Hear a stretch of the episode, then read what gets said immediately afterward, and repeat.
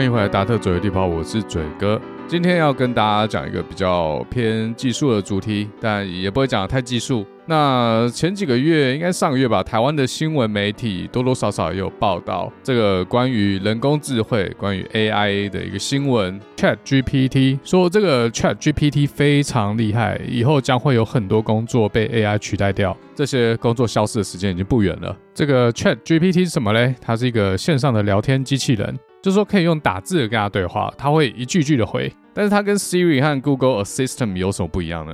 那 Siri 也会回你啊。主要的不一样是 Siri 和 Google Assistant 它回答的内容，并不是它当下即时产生的内容。它会先把你的问题转成某种形式，然后去做搜索。所以你问他一个问题，如果他知道答案的话，他每次都会给你一样答案。但是他有时候说法会有点小不同，不过大多数的情况都会给你一样答案。那如果你问他的是超过他搜索范围之外的问题呢？Siri 或是 Google Assistant 可能就会给你一个罐头回答，说：“哦，我听不懂你在讲什么，或者我不支援。”所以大多数的时候，你在跟 Google Assistant 或者是 Apple Siri 对话的时候，你会知道它就是一台机器人，它不是人类，它很笨。我有时候要叫我的 Google Assistant 帮我查什么时候，他妈要讲好几次，他还是听不懂。有可能是我的英文的发音不标准。好，那干脆直接来测试一下。我也不知道现在 Siri 或者 Google Assistant 的技术做到哪。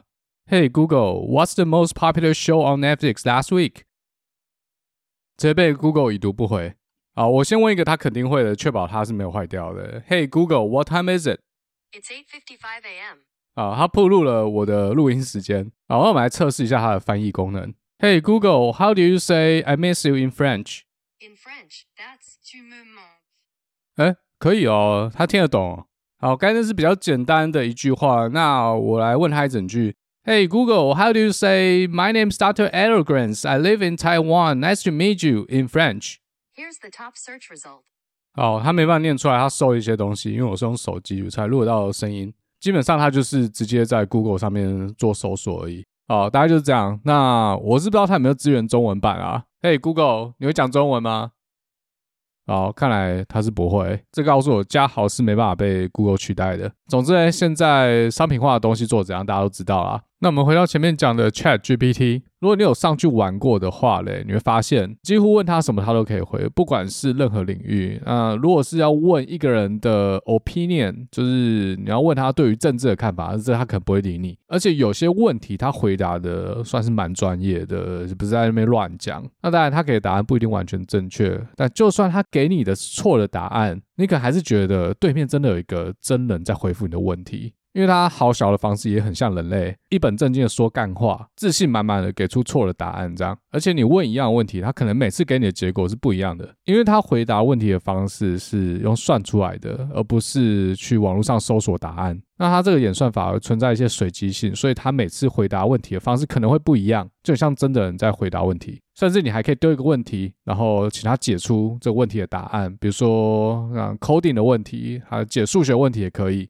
或是你可以请他做创作，不管是一首诗、一首歌的歌词，他都会丢一些看起来很像是真人写的内容给你看。如果是小学生的话，也可以叫 ChatGPT 写作业，尤其是作文作业，可以直接把作文题目丢给 ChatGPT，以后作业都不用自己写，他只会写一篇作文出来。其实也不是只有小学生可以用，如果大家在公司上班，老板叫你写一篇报告。或是生一篇文章，就直接丢给 ChatGPT，让它自动生成，交差了事。老板看完之后不疑有他，称赞你一番。哦，这时候嘞，你就要开始瑟瑟发抖了，因为在未来五年内，你这个工作可能会被取代掉。以上就是 ChatGPT 大概可以玩的方向，网络上还有很多啦，大家可以自己去看，这些都免费的，你只要上它的官网，注册完账号之后，就可以自己去试试看。那网址我会放在这集的文字介绍里面。好，那这个 ChatGPT 聊天机器人，它是基于一家人工智慧开发公司 OpenAI 在二零二零年发表的一款自然语言模型 GPT Three、GPT-3。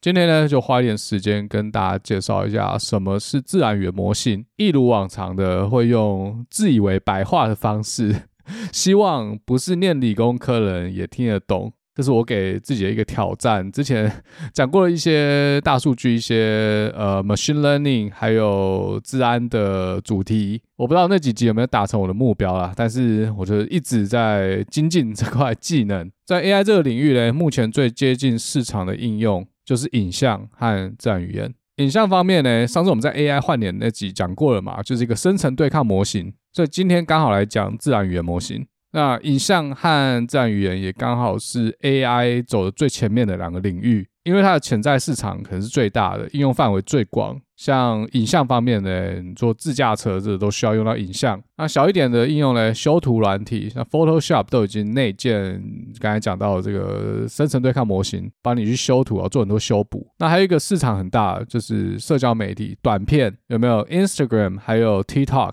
然后在直播的时候做一些特效，或者是录制的影片加一些特效进去，这可能都用到了很多 computer vision 电脑视觉的 AI 技术啊。还有什么？之前我们有讲过的 AI 绘图啊，就嘉豪讲过，在斯塔克实验室让 AI 当画家有没有？你给他一些单词，给他一些情境哦，他就帮你画一张作品出来。有些作品还拿到一些大赛的冠军，引发了蛮多争议的。那自然语言模型的话，第一个刚才有试过的就是翻译。不管是中翻英、英翻法、法翻日，换来换去都是在这个应用范围内。那其他还有什么？像文本分析，这比较基础、比较简单一点啊、比较难的聊天机器人，再更难的回答问题啊，你要先去理解问题，然后再找出正确答案。再来是创作，让 AI 自己去生成一些文章。所以这两个领域是现在 AI 的巨头们正在开发的主要方向。我们说 AI 开发公司三巨头，三本柱是哪三间？Google、Microsoft、Facebook，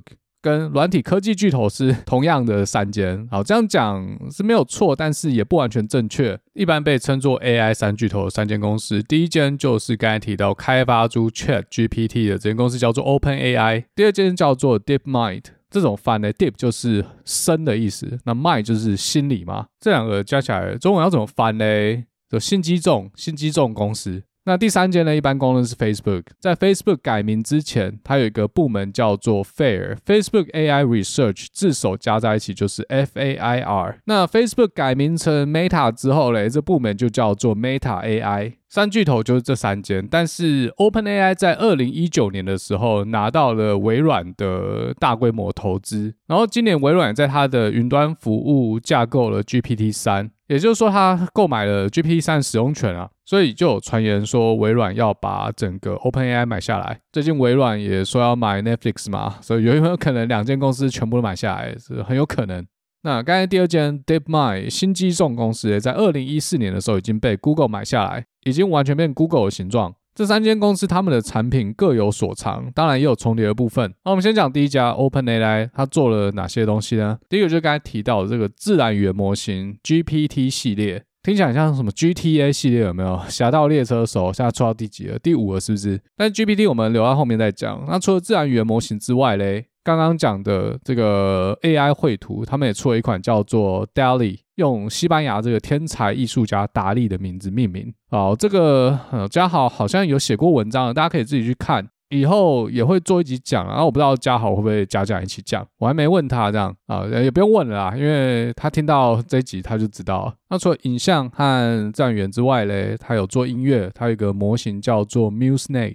它是一个自动作曲 AI，就你给它前几个小节的旋律，那它会自己帮你把后面补完。其实这个模型它也是使用了 GPT-3 的技术。这集前面那个片头曲就是 AI 参考了拉赫曼尼诺夫的一小节钢琴作品，然后把后面几分钟的曲子补完，听起来水准不怎么样，就远不及拉赫曼尼诺夫的百分之一。但在曲风方面呢，你真的可以感觉到十九世纪初俄罗斯这种浪漫乐派的曲风哦，就是拉赫曼尼诺夫吧，不知道大家知道这个作曲家，这是我最喜欢的作曲家之一。这样，但前面这段音乐嘞，它有几段还不错，但是整体下来真是蛮烂的。如果你对音乐有兴趣的话，可以上他们的官网 MuseNet，它有很多片段，像肖邦、像贝多芬，他都有拿来试。在有些曲子里面，也可以感觉到某些小节，它的确致敬了一些作品，听起来就是有点抄袭这样。那除了这三样之外嘞，还有另外一个领域，不知道大家在十年前我们打电脑的时候，不是都会跟电脑打吗？像是以前打 CS 都要去网咖才跟人家对战，后来有人开发出这个 bot，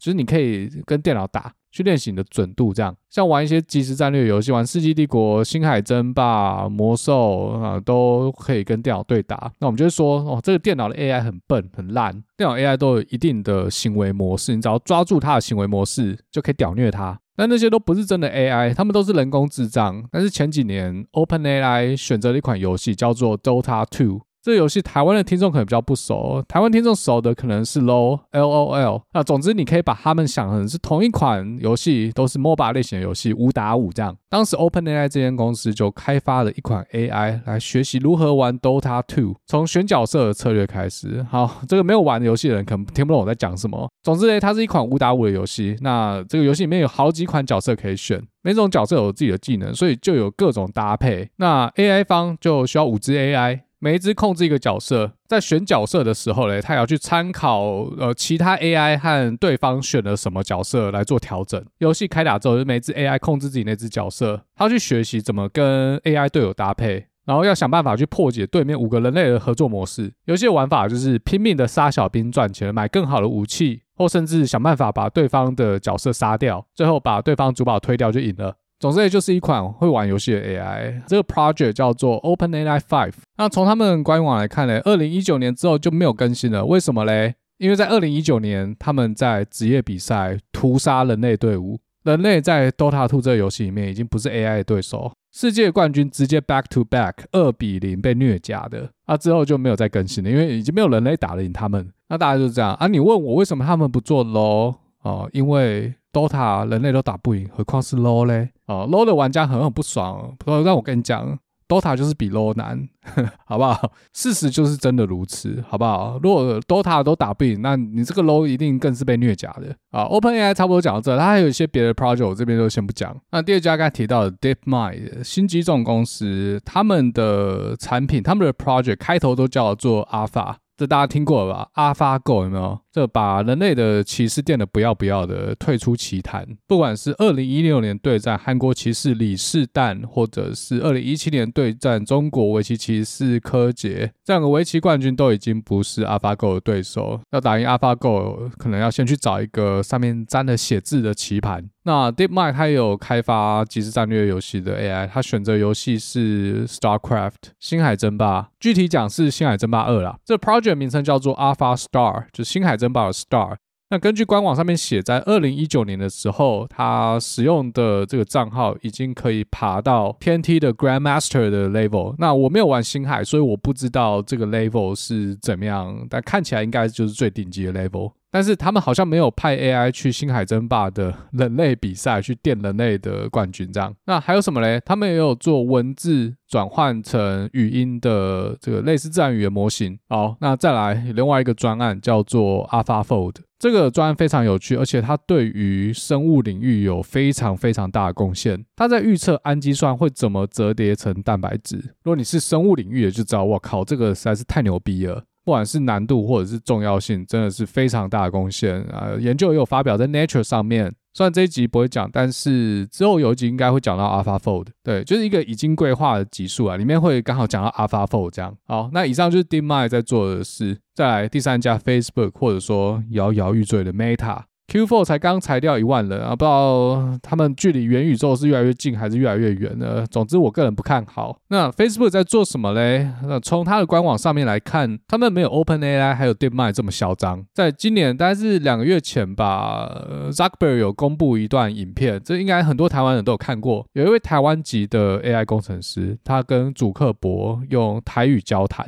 那他们开发出来的 AI 可以直接语音转语音，把台语转成英文，然后把英文又转回台语，这就是所谓的翻译蒟蒻 Konnyaku。吃下去之后，你可以跟全世界讲不同语言的人直接沟通，语音直接转语音，也算是一种黑科技。但是他这影片应该是有做过一些剪辑，或者是他们去 demo 一段，保证做出来效果不错的对话。在 Real Case 的实测上面，有些人说并没有像他们当初 demo 的这么令人 impressive。告他妈的不自觉开始晶晶体，反正有人说就是 demo 而已啦，实际上还没有做到这么的好。如果去他们网站去试，结果这声音档发出去之后，等超久都没有结果出来，所以我不知道是没有在 maintain 呢，还是怎样。好，那至于其他 Meta 在做的事，他们没有像 OpenAI 还有 DeepMind 这样，就有开发出什么划时代的 model，或者说一个很成熟的产品。这有看到一些论文，那可能他们其实有产品，只是没有发表。其中能见度比较高的研究，呃，也是自然语言模型，一样后面再讲。我猜 Meta 在 AI 领域主要投资方向也是自然语言模型和影像，那还有呃广告投递，但这个今天不讲。它自从被苹果修改了使用者隐私条款之后，就被弄得很惨。投资自然语言和影像算是一个很合理的选择啊，毕竟这两项技术可以用在元宇宙，还有社群媒体。比如说影像方面，带上他们出的 Quest Pro 这个叫什么头戴显示器之后嘞，它去追踪你的眼球，或是一些穿戴装置去辨识这个元宇宙玩家或者元宇宙使用者的肢体动作。这可能也可以应用到电影工业的特效制作，哦，这个应用范围很广。还有什么重建你的脸部模型啊，可以帮你比较容易的制作游戏里面的 Avatar。那影像的技术用到产品，除了元宇宙之外，当然还有 Facebook 和 IG 啊，尤其是 IG。像一些换脸啊，或者是在脸上的一些特效，但这些都不是什么尖端研究啦。说实在，这些小东西，然后做的又没有 TikTok 这么酷炫。我是没有用 TikTok，但是我大概知道 TikTok 有哪些功能。在这种短片分享平台上面呢，美国已经不再是领导者了。以前是 TikTok 超美国啊，现在是 IG 超 TikTok，而且做的还很烂，还做不赢人家。光那个唱歌的 Remix 都做不好啊。其实不用讲这种电脑视觉的技术，连账号用一用都会不见。还没办法拿回来，难怪要裁员嘛。反正这些都是影像方面的应用。那自然语言模型方面呢？因为 Facebook 是一个社交平台，它上面有非常多的文字资料可以利用，可以拿来训练模型。所以可想而知，在自然语言模型这方面，他们应该可以取得不错的成就。像刚才前面提到的翻译蒟蒻，如果做得好的话，那肯定在元宇宙就真的变成地球村了。你不用去学英文，就讲中文就好。但是美国人他听得懂你在讲什么，这很棒嘛。像以前玩 Dota 的时候，有些美国人就也不一定是美国人啦，反正就是外国人，他们遇到亚洲人就很喜欢用一些歧视性的字眼呛我们，呃，听到可能不自觉就标了台湾国骂安妮妮啊，对不对？以后就直接被翻译。那个秘鲁人听到的是 La Puta 啊，美国人听到的是 Motherfucker。以后讲不同语言人可以直接在网络上用自己的母语对呛，这是一个多美好的世界。好，那以我一个作为 machine learning 或 AI 相关的从业人员的角度来看嘞，Meta 对于 AI 开发者最大的贡献就是 PyTorch，它是一个 deep learning 的 library。哦，我讲了一堆英文，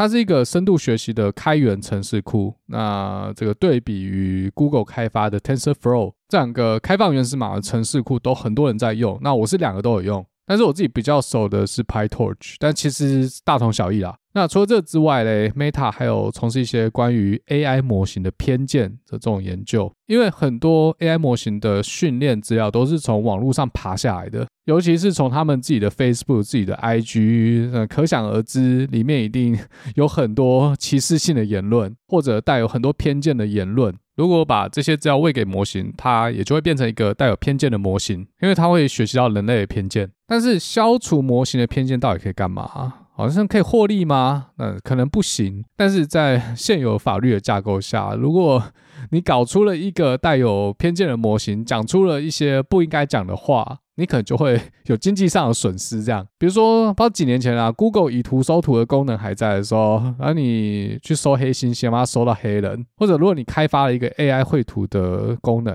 然后你给了一段文字叙述，说一个男人拿了一把枪，准备要破门抢劫啊，让他画一幅画出来。如果你这个 AI 他妈画出来是黑人，你就完了。大家就这样哈，不要讲太多，没赚到钱就算了，可能还要赔一大笔钱。这就是为什么前面提到这个 OpenAI 开发出来的 ChatGPT，它有些功能是被阉割掉的，尤其是一些政治敏感的词汇，因为它怕出包，所以大家就知道现在这个社会连人工智慧都要自我审查啦，不然它可能会被政治正确消灭掉，它就没有长大的空间。好，花多少十分钟介绍这三间 AI 巨头，他们很多专案、很多模型的原始码都是开放的。刚才前面有提到开源、开放原始码，这什么意思呢？简单说，它所有的程式码都直接放在网络上摊开给你看，你要用就拿去用。它不像 IC 设计或者是台积电的晶片制程技术，这个保守到家，绝对不会泄露出去，这是晶片怎么设计的，还有制程这些技术参数多少。在人工智慧领域，这些前端技术几乎都是开放原始码，也不用付钱。所以中国的 AI 技术发展的非常快，他们国内可以直接整套抄过去改良，而且他们又有很多资料可以用，甚至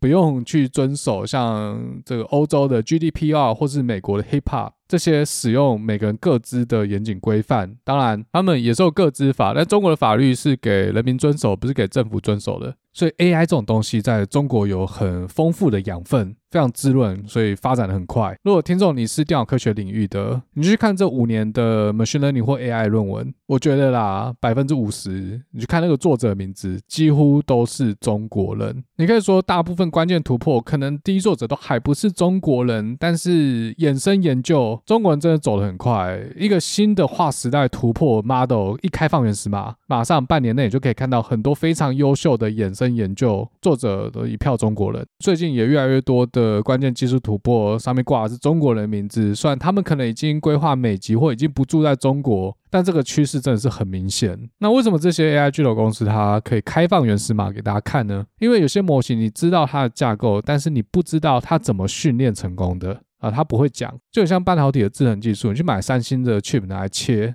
就可以用一些显微镜去看里面它那些小元件是怎么设计的，但是你用一样的机器，你就还是做不出来，因为他们没有公开 secret source。像 Intel 就是常常买台积电的晶片去切嘛，切完之后就发现这个技术的落差实在是太大了。套到人工智慧领域呢，你拿到了模型的原始码，然后你已经知道模型怎么架了。再，你需要两件事：第一个，你需要训练模型的技巧，这个有时候靠经验，有时候靠直觉，就像神奇宝贝训练大师这样。这个模型训练大师，有些人就可以看那个训练中间跑出来那些数字在那边跳哦，就可以观测到一些个什么，我也不知道要用什么词比较对。他们就有一个直觉，知道要去调哪些参数，然后可以让模型继续训练下去，可以训练得更准。但有些人就没有这个天赋。他的模型可能就是停在准确率八十趴，他怎么调，可能准确率就是卡在八十趴，上不去。但是有天赋的人，同样架构，他可能可以训练到九十趴，这样，这就是所谓的模型训练大师。那再来第二个是什么嘞？就你要有一堆 GPU 或是 TPU 训练一个 ChatGPT，或者说它底层的这个 GPT 3、GPT 三这模型，需要很多的硬体资源。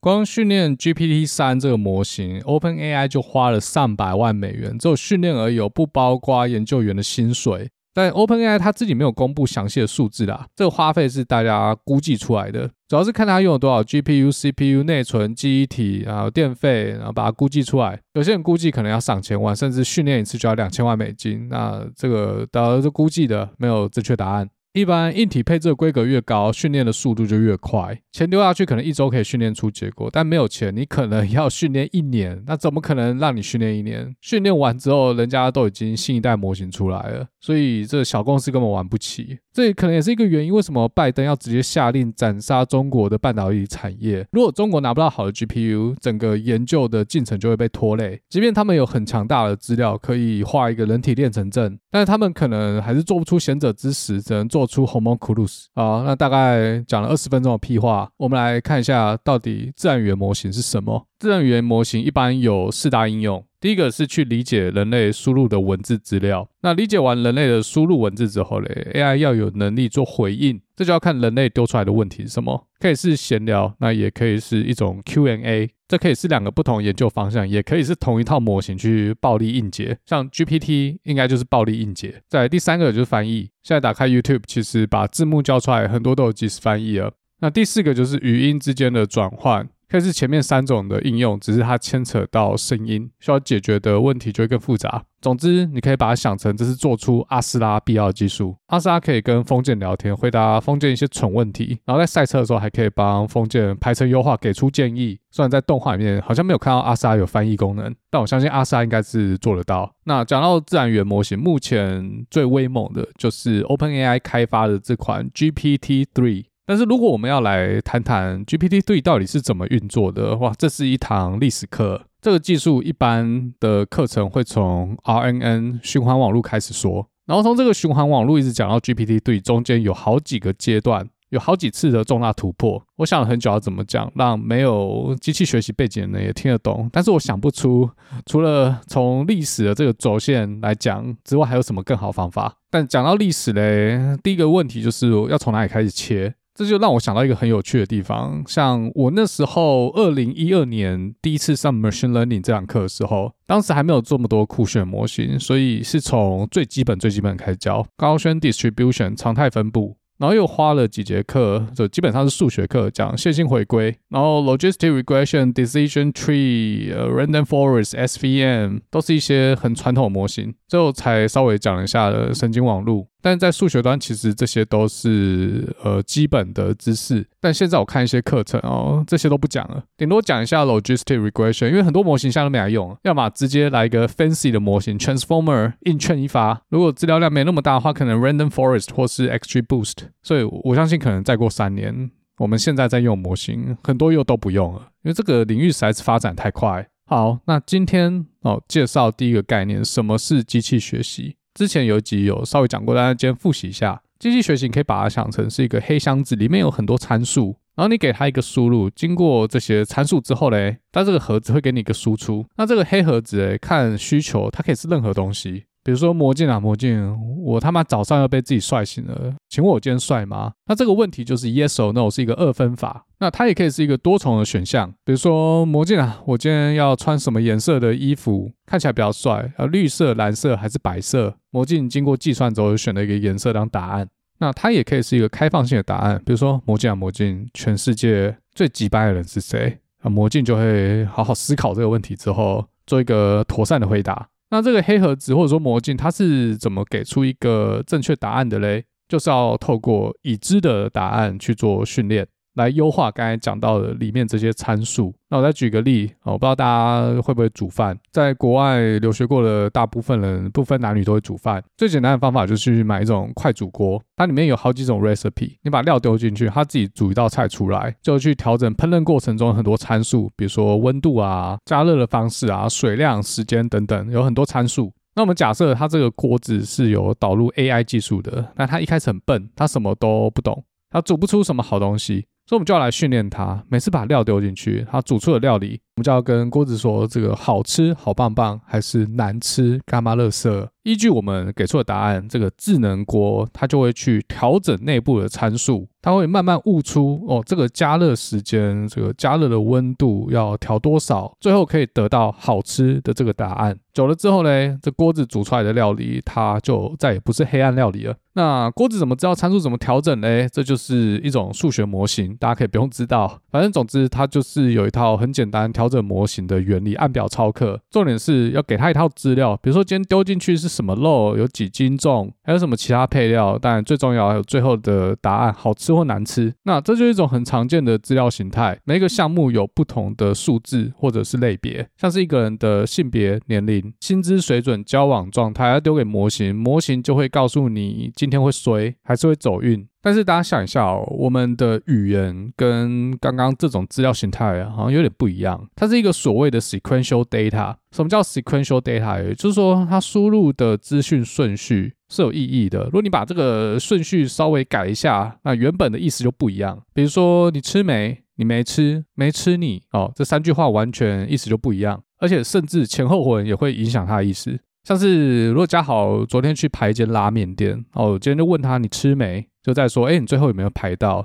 但如果昨天嘉豪是跟一个妹子去约会啊，我问他你吃没，这意思就不一样。那对比于刚才电锅的这笔资料嘞，你说猪肉八十斤，水二十克啊，反过来水二十克，猪肉八十斤，这对于模型是一样的意思。所以，因应资料的不同形态，就需要设计不同的模型。这种应付 sequential data 模型就叫做 RNN Recurrent Network 循环网络模型。它怎么运作的嘞？比如说，他一次会读一个词，像是刚才那句话：“嘉豪，你昨天吃了吗？”他会把它分成几个段落：“嘉豪，你昨天吃了吗？”他先读了加号，他算一算，他发现这是一个名字，然后根据这个词，他会给出下一个词的建议。我们可以要求模型拿这个建议去跟下一个词做比较，也就是你。那如果模型给出来的词不是你的话，模型就知道啊，我这个判断可能错了，所以我要去修改一下我的参数。那再，他又读下一个字你，然后他又去给出你之后要接什么字，再去跟正确答案昨天做一个比较，这就是所谓的循环。他连续不断的去比较自己的预测值和真实的输入词汇来做一个参数上的修正。如果用这种方式让他读完一整本琼瑶的小说，当他接受到一句话“你听我说”的时候嘞，他就会自己把鸡鸡夹起来，产生“我不要听，我不要听，我不要听”的回复。好，那自然语言的大概念差不多就是这样。可是这个循环网络模型它有一个缺点，如果你给它的句子太长，它就会忘记前面的内容。比如说，你给模型一个阅读题，给他看一一段文章之后嘞，然后问他问题，然后他要照实回答。给大家一个例子：二零一六年台北市议会，国民党籍的市议员汪志斌在质询当时的台北市长柯文哲，问了一个问题，他质疑云林县的垃圾怎么运到台北市来烧，这样岂不是会造成台北市的空污？柯文哲回答：垃圾不分蓝绿。阅读完这篇短文之后，下列是一个中文选择题，请问乐色来自一民进党、二国民党、三云林县。那这个循环网络模型它可能会回答民进党，因为最后一句话是乐色不分蓝绿，所以模型知道乐色可以是绿的，也可以是蓝的，但是绿的是最后一个字，所以模型选择了绿色。但这问题的正确答案应该是云林县嘛，因为这个乐色是来自于云林县，并不是来自民进党和国民党，所以这个模型它就不可靠，它是中共同路人。他是塔绿班，因为他看到后面就忘了前面，他断章取义。那为了解决这个问题，后来发展出另外一套模型，叫做长短期记忆模型 （LSTM，Long Short Term Memory）。它跟 RNN 一样，也是一次读一个单词，但是它模型里面有个机制，可以去记得很久以前的资讯。其中一个参数，它会去决定要不要去忘记以前的资讯，还是要继续记得。不过实际上呢，这样的做法在数学上是有意义的。它可以让训练模型变得更简单。之前 RNN 其实不是很好训练，有可能你资料丢给模型之后嘞，模型它训练不起来。你花了二十四小时训练这个模型，在数学上它没办法收敛。过了一天，它还是一个白痴。你还是可以问他问题，只是他每次给你的答案都一样。不管你问他什么问题，他都推给中国这样。但是这个长短期记忆模型，它其实并没有解决根源的问题。的确，它可以记得更久以前的资讯，但是它还是有它的极限。太久之前资讯，它还是记不起来，而且它的模型变得很复杂，内部参数变很多，你就需要更大量的资料才能把它训练起来。那其实这两个模型在两千年以前就已经提出了，只是到了近代，可能十年前左右吧，才有一个比较好的应用。因为前面有讲到，他们需要大量资料才可以把模型训练起来。除了资料之外呢，就需要比较强的硬体设备。所以在二十几年前，电脑可能还不具备这样的效能。那时间快转来到了二零一五年。Stanford 的一位博士生提出了 Attention 模型，看他的名字应该是亚裔，是新加坡人。这个 Attention 模型某种程度上就是去解决长期记忆的问题。他在模型里面多设置了一组参数来记录每一个词汇跟前面已经出现过的词汇它们之间的关系，这样就可以保证模型得到一个新的词汇，它不会忘记前面任何一个词汇。那他这个研究本来是拿来做语言的翻译，比如说英文翻译成德文，或德文翻译回英文。那一般翻译模型怎么训练呢？一样用前面这种循环网络的概念，你先给模型一句英文，一样单字一个字一个字进去。模型读完整句话之后嘞，你要叫模型开始输出，但是输出要是另外一种语言，比如说 I miss you 啊，翻译成中文叫做我想你。模型读完最后一个英文字之后嘞，就会输出一个中文字作为句子的开头。它可能输出了你我他都有可能，但是正确的答案是我，所以它就会去比较它输出的答案和真实的答案，去调整参数。这概念跟前面是一样的，而且这个模型训练完之后呢，它可以知道在人类的语言里面，一个词汇之所以会被使用，跟前面的哪一个词汇是有关系的。比如说刚才那个例子嘞，它会发现“想”这个字嘞，跟前面英文那个 “miss”。有最大的关系，你就可以知道哦，原来这个翻译过来中文是用“想”这个字，原因是因为英文出现了 “miss” 这个字，这就是一个很重大的突破。它不仅解决了记忆的问题，它还可以去得到字词之间的关系哦，牛逼！但是它同时又带入了更多的参数，所以需要的训练量又更大。那题外话，这篇 paper 总引用次数已经来到了八千次，真是太牛逼了！我感觉要解决 machine learning 的问题，你需要的是一种创意。可能不像解决核融合问题需要一个很 solid 的物理知识，再加上创意，但这个 machine learning 不用。但这些人还是很聪明啊，只是我就觉得要做这门学问的研究，他需要的专业知识好像没有基础科学这么艰深。有时候重大突破就是一个创意的发想，这样。像这篇 attention model 啊，不过就是在 RNN 上面加一个内积而已，内积国中就学过了嘛。那当然，作者一定也是对于这样的问题有一个很透彻的了解，他才知道，哎，放一个内积可能有用，不然方法千千万万种，乱枪打鸟。为什么作者就选了内积？因为他觉得内积可能有用哦，牛逼，讲三次。好，那之后呢，有人又稍微对这个模型改了一下，但这边我就先跳过来，因为这又扯到其他概念，auto encoder。到了二零一七年，Google 发表了一篇论文，标题叫做 “Attention is all you need”。简单来说，它把前面这个循环网路直接拿掉，模型不用再一个字一个字照顺序去吃。在电脑的计算上呢，如果要等前面的字吃完才能去算后面的字，这个很慢，因为你没办法同时做嘛。专业一点讲，就是没办法做平行运算，没办法多工。所以 Google 就想说，那我不要搞什么 recurrent network，我直接每个字对其他字去算它的内积。不用管它的输入顺序，然后看这个方法会不会 work。结果很神奇的，它真的 work。简单来讲，本来是 recurrent network 加上 attention model，就 A 加 B 可以得到不错的结果。但 Google 发现，哎，不用搞什么 A 啦，直接做 B 就好。除此之外，Google 还把 attention model 加深了几层，让它变成所谓的深度模型。但这边我就不讲了。最后，Google 把这个模型称作为 transformer。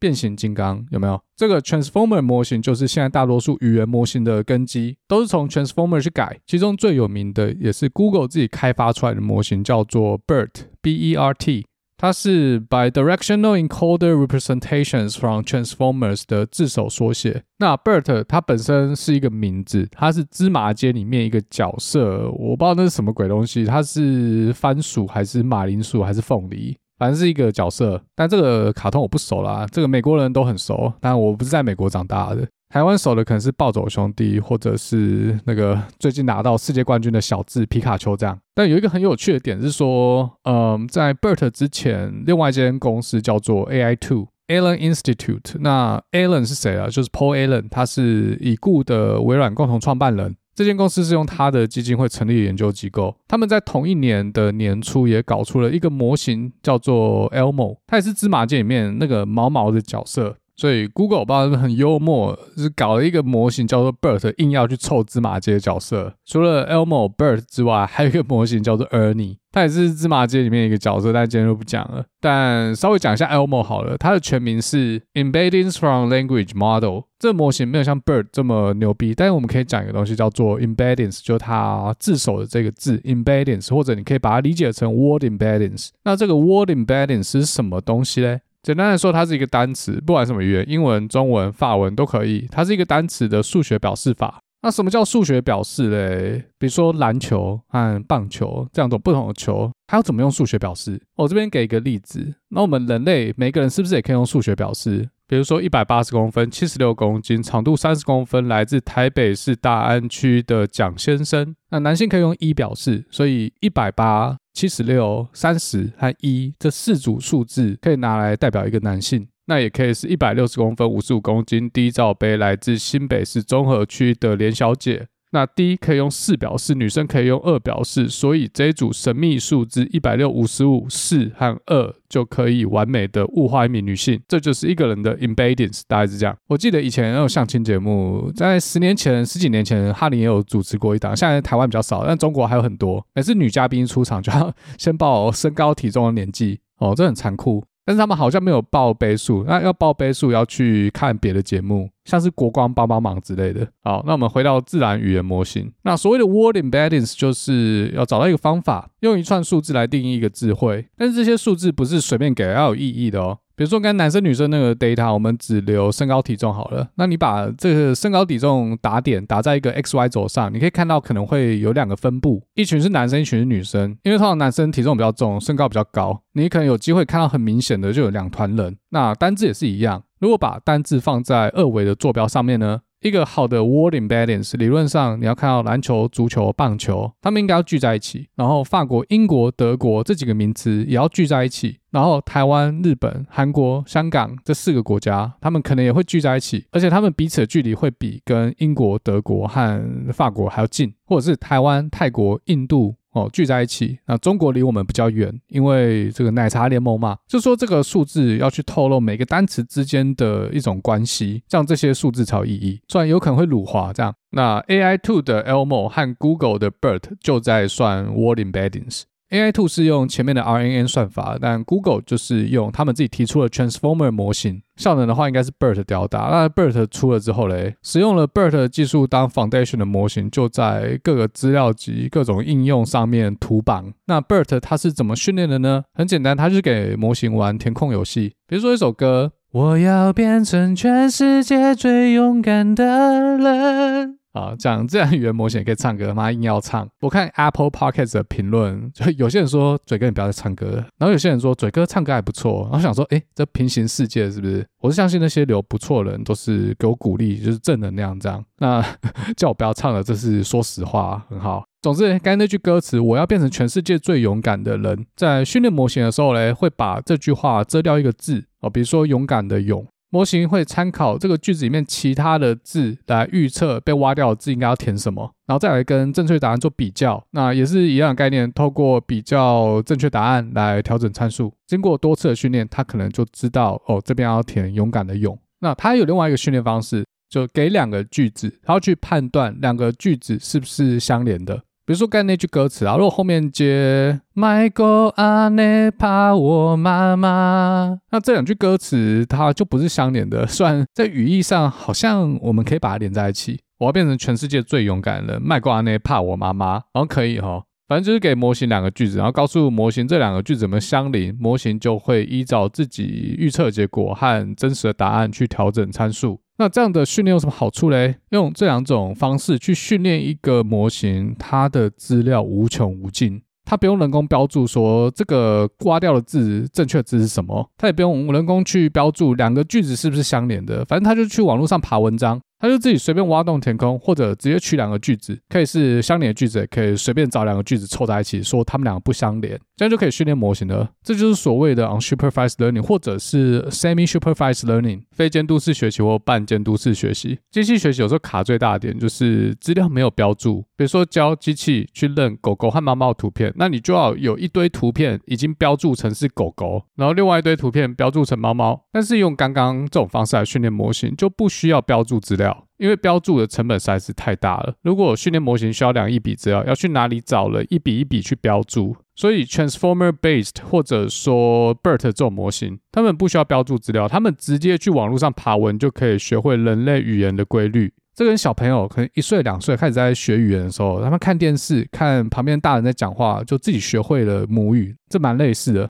好，那刚才少讲一个东西啊，就是 Word Embeddings 可以拿来干嘛呢？比如说，我们可以拿来做舆情分析，就舆论分析。大家想一下哦，如果每个字它都已经有数学意义的话，我们就可以拿去算一则评论，它到底是负面的还是正面的。因为正面和负面它是一个相对关系，所以它在这个空间上面也要是一个相对关系。就可以用大数据，什么大数据又出现了，就可以用这种方式去算哦。每次政府发布了什么政策，或者是讲出了什么言论，那民众对于这样的发言是持正面还是反面的态度，这是一个相对简单的应用了。好，那以上是芝麻街的部分，走，接下来要讲 GPT。在同一年，二零一八年，好，二零一八年不知道发生什么事，这个 AI 巨头都不约而同的发表了自己的新模型。OpenAI 也在这一年发表了第一代的 GPT，可是它跟别人不合群，它跟芝麻街没有任何鸟毛关系。那 GPT 和 BERT 有什么不一样呢？GPT 它是一个生成模型，它的目标不是只是产生 word embeddings，它要让 AI 可以给出回应，它要教 AI 怎么跟人类对话，怎么去回答问题，怎么写小作文，怎么写歌词，所以它就不只限于你给它两句歌词，它告诉你这两句歌词是不是有相关，而是你给它一句歌词，它告诉你下一句歌词是什么，或者你也可以要求它帮你翻译歌词，这听起来就真的太牛逼了嘛。但是第一代的 GPT 它还没有最近大家在玩的 Chat GPT 这么厉害。虽然我没有自己用过，但是网络上有些影片 demo 看起来是还蛮多回答蛮奇怪的，一看就知道这不是人类的回答，这是哪个傻逼的机器在那边乱讲，牛头不对马尾这样。那 OpenAI 它怎么解这个问题嘞？它就把模型加大加深，加大加深意思就是把那些可以调整、可以优化参数变多，把参数变多，直观的意义你可以把它想成是。模型的思维变得更精细，它有更多的角度来判断一个问题的答答案。所以隔年他们发表了 GPT Two，然后在隔一年呢，他们发表了第三代 GPT，也就是前面讲的 ChatGPT 它的核心模型。总之呢，要怎么让模型变得更厉害，就是给它再多加一点参数，喂它更多的资料。像刚才提到的这三个模型，Elmo 它有九千四百万个参数，然后第一代 GPT 它有一亿一千万个参数，那 BERT 它有三亿四千万个参数，听起来很多，对不对？但其实没有。第三代的 GPT 它有一千七百五十亿个参数，那相传呢，第四代的 GPT 这个还会再往上翻好几倍。所以大家看，从第一代到第三代的 GPT，它可训练的参数直接翻了一千六百倍。但是大家现在在用的 ChatGPT，它应该不是用这个有一千七百五十亿个参数的模型，ChatGPT 应该应该是用一个比较小的模型，一个 lightweight 的模型在 demo。那为什么它不直接释放那个最强大的版本，让大家玩玩看呢？因为他们怕有心人拿这个模型去制造假新闻，产生虚假的讯息，它就变农场文制造机。因为这个第三代超级赛亚人 GPT 三产生的文章实在是太厉害了，人类很难去分别这到底是真人写出来的新闻，还是是机器好小的幻想文。像是 Dcard 的西施版，这到底是幻想文还是真实故事，很难讲。所以他们怕助长假新闻啊、假文章的这个趋势，所以就没有释放这个最强大的版本。好，那历史故事大概就到这里。目前这三年内最强的语言模型就是 Google 和 OpenAI 之间的竞争。Facebook 的话，他们也有一些研究，比如说二零一九年有一篇论文叫做 Robert，这篇主要也是针对之前 Google 提出的 BERT 这个模型做参数优化，告诉你怎么成为 BERT 这个模型的模型训练大师，就是一种武功秘籍的概念，知道吗？出这种训练秘籍可以得到五千多次的引用，就可以知道哇，这个领域真的每年的发表量有如此之大，才没过几年，才过。三年就五千次引用了。其实这些 paper 你可以看到作者他们都互相颇有关联，都同一群人这样连来连去就是这两三间公司，还有他们所在地的那几间学校。学校里面的老师也常常是这些大公司底下的研究员或是 faculty。老师底下的学生暑假就是进去这些科技巨头实习，然后毕业之后然后去别的学校当老师，或者是继续进去 Google、Facebook 当研究员。所以人工智慧的产业其实进入的门槛是越来越高。新创产业，除非真的有人研发出一个划时代的模型，然后有一堆资本抢着投资，办真的是很难做起来。而且前面有提到中国人越来越多，这三年内的 paper 真的随便看，几乎都是中国人。他们毕业之后继续在各学校任教，有些人留在美国，有些回到中国。留在美国的，我随便点几个进去看，他们新收的学生也几乎都是中国人。所以我是觉得，在 AI 这个领域嘞，美国真的要好好思考发展策略。从小到大的 STEAM program 是不是已经被亚洲国家吊打？美国的小孩没升大学，在 STEAM 的领域，就是科学、数学这些领域玩不赢亚洲小孩，他们可能就不玩了。那些比较优秀，长大之后念大学，跑去当医生，跑去当律师，钱也是赚的很多，没错啊。但是这个对于国家未来的竞争力有多少贡献，我就不太确定了。那至于台湾的话，我只是觉得可能已经看不到车尾灯了。但新加坡还有机会，我们可以要学习一下新加坡他们在高等教育是怎么做的。好，那我们先不谈这个哦，我们来谈一下 Computer Science。台湾现在自工系应该也越来越热门，毕业之后的薪水应该也越来越高。这几年很流行，在台湾念完自工，大学毕业之后来到美国刷一个硕士，之后留在美国的科技公司当软体工程师，薪水可能直接，比如说去亚马逊就十五万、十六万起跳这样年薪。但是今年整个大翻转，完全不是这样。呃，如果是去年来美国念 Computer Science 硕士的学生，今年要毕业，工作不是很好找。因为通膨缩表升息的关系，很多公司都不雇佣今年的毕业生。那反正那些来念半导体的，他们找得到工作。那拿学生签证来美国找工作是这样：如果毕业之后三个月内没有找到工作，就可以光荣返乡了。所以，Computer Science 这个领域真的是人才已经有点过剩。那如果你现在是十几岁的高中生，我觉得要想一下。而且前面有提到 AI 现在也会 coding，虽然它也没办法完全取代人类，但这个应该是指日可待。未来有一天可能会像钢铁人 Tony Stark 实验室里面那只手，你只要对他下指令，他就自己帮你写程式。打的左右六号的 TA 应该主要是二十五岁以上、四十岁以下。对于你各位来说，要么已经踏入这个产业，要么你也不太可能再转职进入 Computer Science 领域。但现在不论哪一国都在推小朋友就要学会如何 coding。我是觉得 coding 以后会变成跟英文的听说读写一样一种基本技能，但不是一个特殊技能。所以如果只会 coding 是不够的，你可能需要 coding 加上其他专业技能。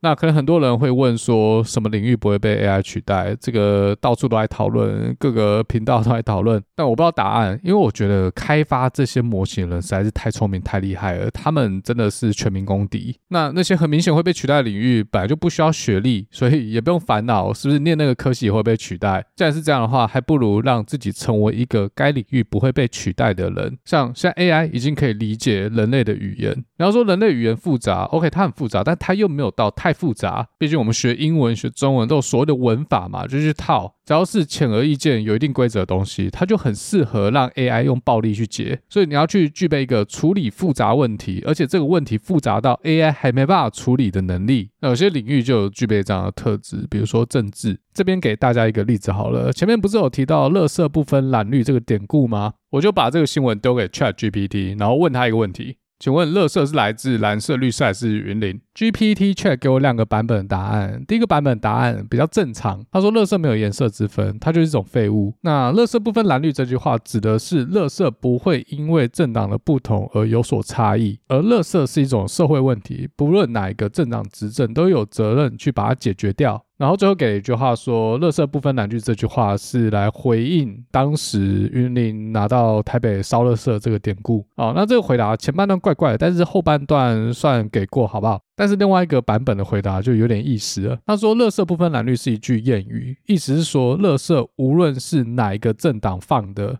他们都是垃圾，没有任何差别。那蓝色和绿色指的是台湾的两大主要政党。”国民党是蓝色，啊，民进党绿色。那这边他也是有最后一句话说，呃，云林是台湾的一个县市，跟垃圾没有关系。GPT 给这个答案有点玄妙，好像知道些什么。不知道大家对 ChatGPT 哪一个版本的答案比较认同？欢迎大家在 Apple Podcast 的留言区告诉我。语言其实也是一种艺术，然后我不知道这个双关，好像 GPT 也是略懂略懂，可是 GPT 可不可以写笑话，我就不知道。我等下去试试看。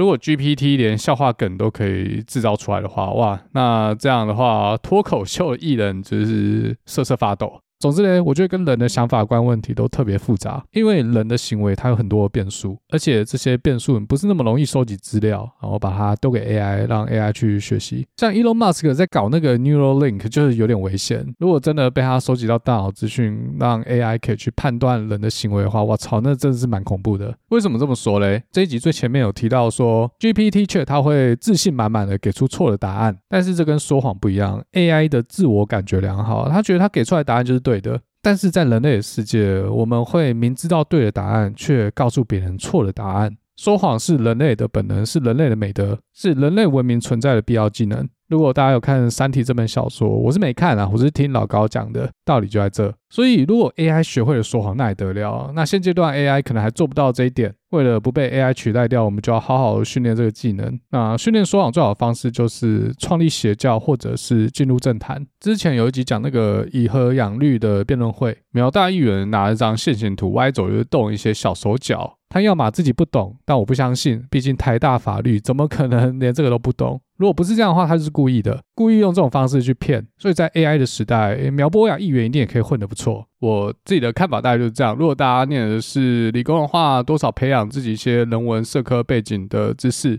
跨领域的问题，可能 AI 没办法这么快的一网打尽。要处理复杂问题之前呢，要先让自己的知识变得复杂，然后下一步就是把复杂的问题简单化。那最简单的方式就是用骗的，把制造问题的人解决掉，就不存在问题了。骗得好没烦恼，我们就下次再见喽，拜拜。